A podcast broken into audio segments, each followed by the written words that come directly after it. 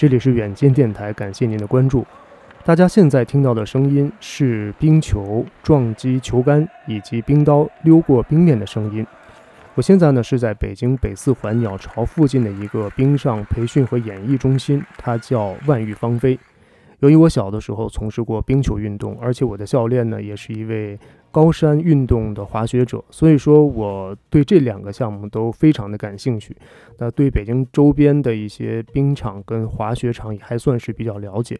呃，过去其实大家觉得滑冰、滑雪这样的冰雪运动呢，几乎是华北地区、东北地区以及西北地区才能够从事的运动。但是你知道吗？呃，在今年十月份的一个统计数据就显示，目前中国的冰雪消费的大省的排名第一名居然是广东省，因为呢，广东有一些冰上的演艺跟呃雪上的运动项目中心，啊，使得它有机会成为全国冰雪运动消费的大省。那随着冰雪技术，也就是这种冷冻技术的发达，啊，使得冰雪运动呢成为了一个全国性的运动的机会。特别是随着二零二二年北京冬奥会申办成功之后，那这样的一个冰雪运动热潮呢，也在全国兴起。当时中国在这个赢得2022年北京冬奥会主办权之后，就向国际社会做了一个承诺，就是为了普及冰雪运动，所以它每年都会举行一个冰雪的国际性的博览会，叫国际冰雪运动北京博览会。那我关注这个博览会呢，已经有两年的时间了。在这个博览会期间呢，也关注到了一些创业者和投资者，特别是针对于冰雪运动项目本身的。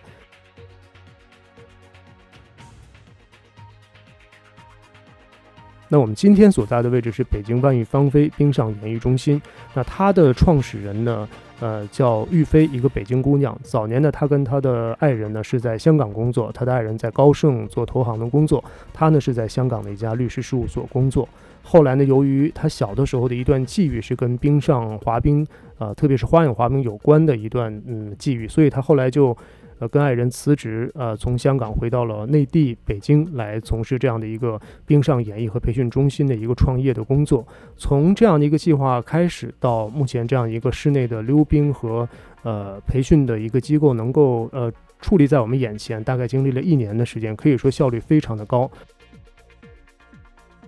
而在这样一个项目启动之初呢，是得到了一笔风险投资。目前它的这样一个状况如何？啊，首先呢，我们就请出万玉芳菲的创始人玉飞来介绍他现在这个项目的运行的情况。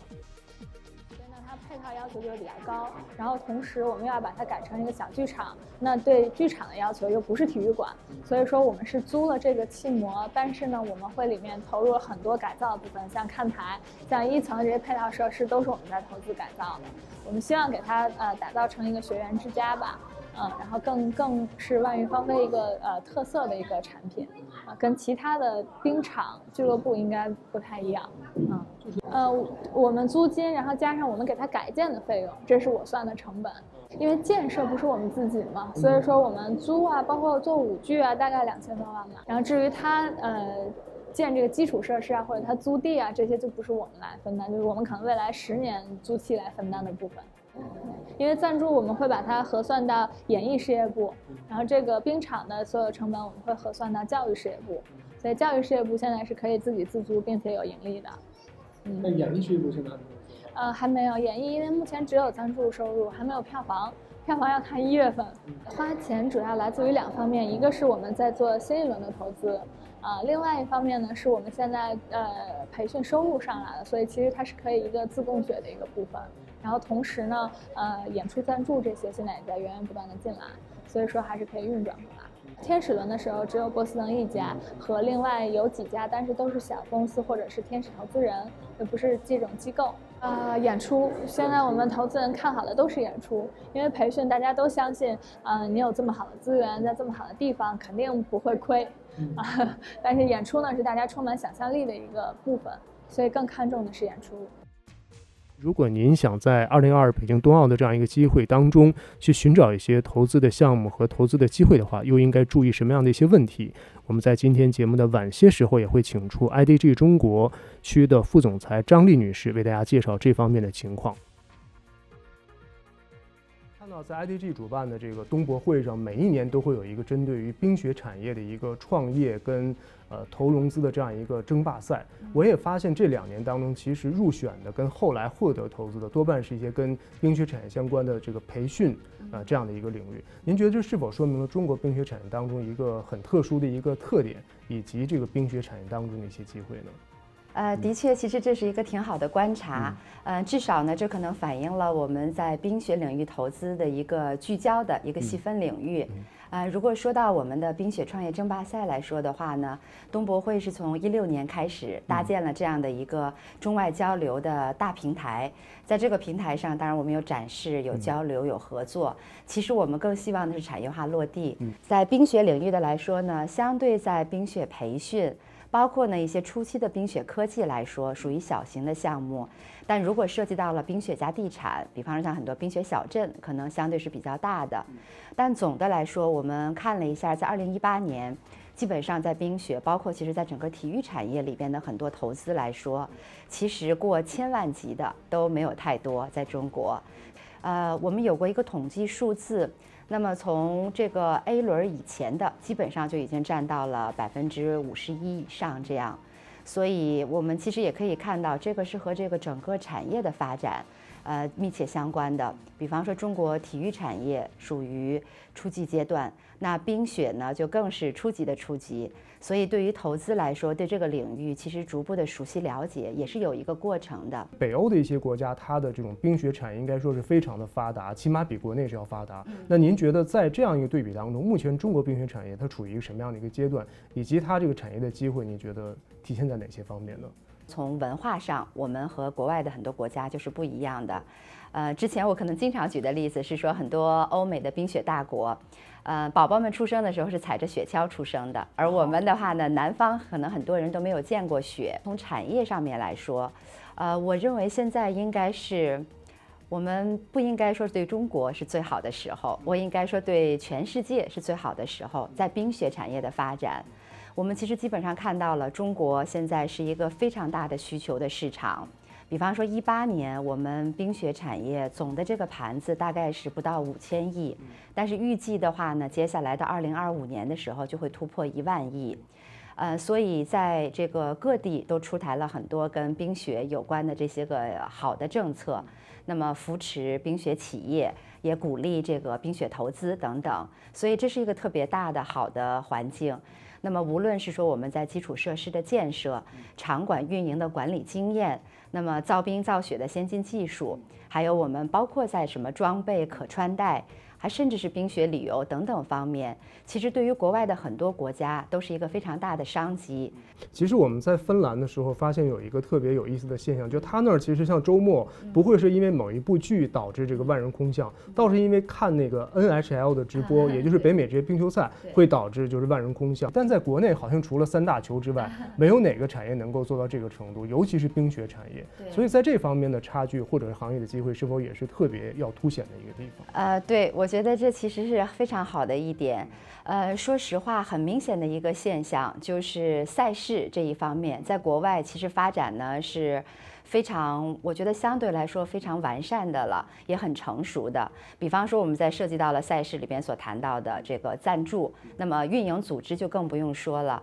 包括在这个赛事背后的产业，大家看不到的，比方说和赛事相关的这个培训，甚至是这种表演。然后或者是娱乐活动等等这些，而这些呢，刚好都是我们中国其实欠缺的。不仅仅是冰雪产业，其实整个体育产业在赛事这一方面，曾经呢，我看到过一个报告，就是在整整个咱们中国的体育产业里边，其实我们总的支出来说，那么百分之呃五十以上都是来自于我们的体育用品，而事实上呢，对于国外很多发达国家，将近有一半儿都是来自于体育的赛事。所以这也说明了我们在这个产业结构上面的一个区别。那其实我们也发现有一组数据，就是在过去几年，国内的冰场跟雪场它的这个增长速度是每年百分之二十左右。就是通过您过去就是看北欧等等这样一些国家来看，就是多少人口的一个城市需要这样的一个雪场或者冰场，算是一个比较正常的一个发展的速度。在这方面来讲，如果更多的做这种布局的话，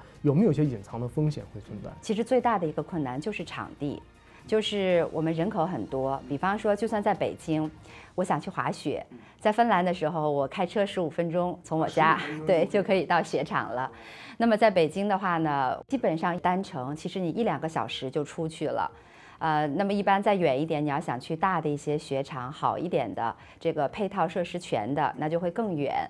所以呢，这也就是说，发现对于我们推进全民上冰上雪，包括发展整个产业链，其实受限制的一个因素就是场馆。回到你的问题，说到底是什么样子的一个规模，我们这样的城市就需要建多少个场馆？其实这个呃很难说，因为对于欧洲和我们来说，发展的这个历史不一样。除此之外，其实它的地理条件也不一样。真正对于很多场馆的运营管理来说，很困扰的还有一点就是软件，就是内容。呃，了解在这个圈子里的人的了解这个行业的都知道，对于场地来说，最大的困扰就是这个全季运营，因为我们的雪季实际上就这几个月。那雪季之外的话，我们雪场在这闲置着做什么呢？然后国外很多呢，比方说他会搞一些这个山地运动。呃，或者甚至有一些大型的这个摇滚音乐会，很多呢，可能对于场馆的运营来说，在内容这一方面，其实是也需要我们下很大功夫来挖掘的。其实我有一个数据，其实蛮意外的，就是在全国各省份在冰雪行业的这个消费当中，居然广东省是最靠前的一个省份，突破了这个气候的一些限制。整个的冰雪产业成了一个全国性的一个产业的机会呢。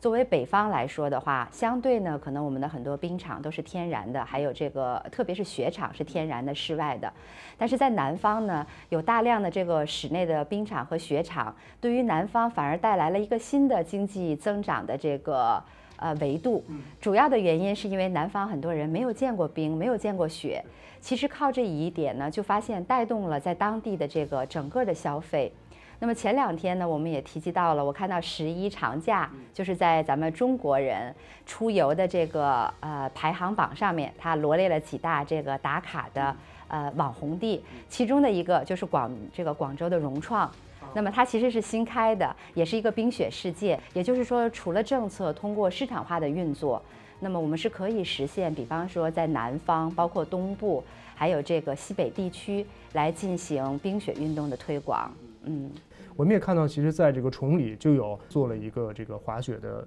度假小镇，算是。呃，其实一方面国家在调整房地产政策，另一方面其实他们也想借助这个冰雪产业的机会，呃，实现一种转型，像您说的这个旅游的这样一个概念。但是其实这两者之间，您觉得做最好的结合的方式只有旅游这一条路吗？有没有其他的一种方式？这是一个很好的问题，因为大家现在想到的都是冰雪加旅游来解决这个问题。呃，事实上，在我看的话呢，它其实是可以延展的。在欧美呢，很多包括在芬兰，其实像它国家的奥林匹克培训基地，其实呢也是在这个常年的呃有一块冰雪基地上面。那么它一方面作为我们正常的运动员和赛事。包括甚至比赛的场地进行培训，那么另外一方面，其他的时候，他也会对大众进行这种休闲啊，这个娱乐活动的开放。所以呢，这其实也是一个应用场景。对，除此之外，当然我们还有提及到的，在延展更多的就是这种冰雪小镇。当然，这个一部分是和冰雪旅游挂钩，但我们也有看到，现在有一些省市提出的冰雪小镇的概念，更多的是说冰雪加科技和冰雪加产业这一方面。比方说，在小镇里边，我们希望未来能够应用 5G 这样子的技术。那么，在小镇里边有专门的这样子产业园区，是针对冰雪创业的。或者呢，是包括一些个这个生产基地，像我们看到的科技园等等这些，所以我觉得相对来说，这些可能都是作为冰雪加地产吧，未来可以延展进行开拓的一些领域吧。感谢收听远见电台，无论您在这个世界的哪个角落。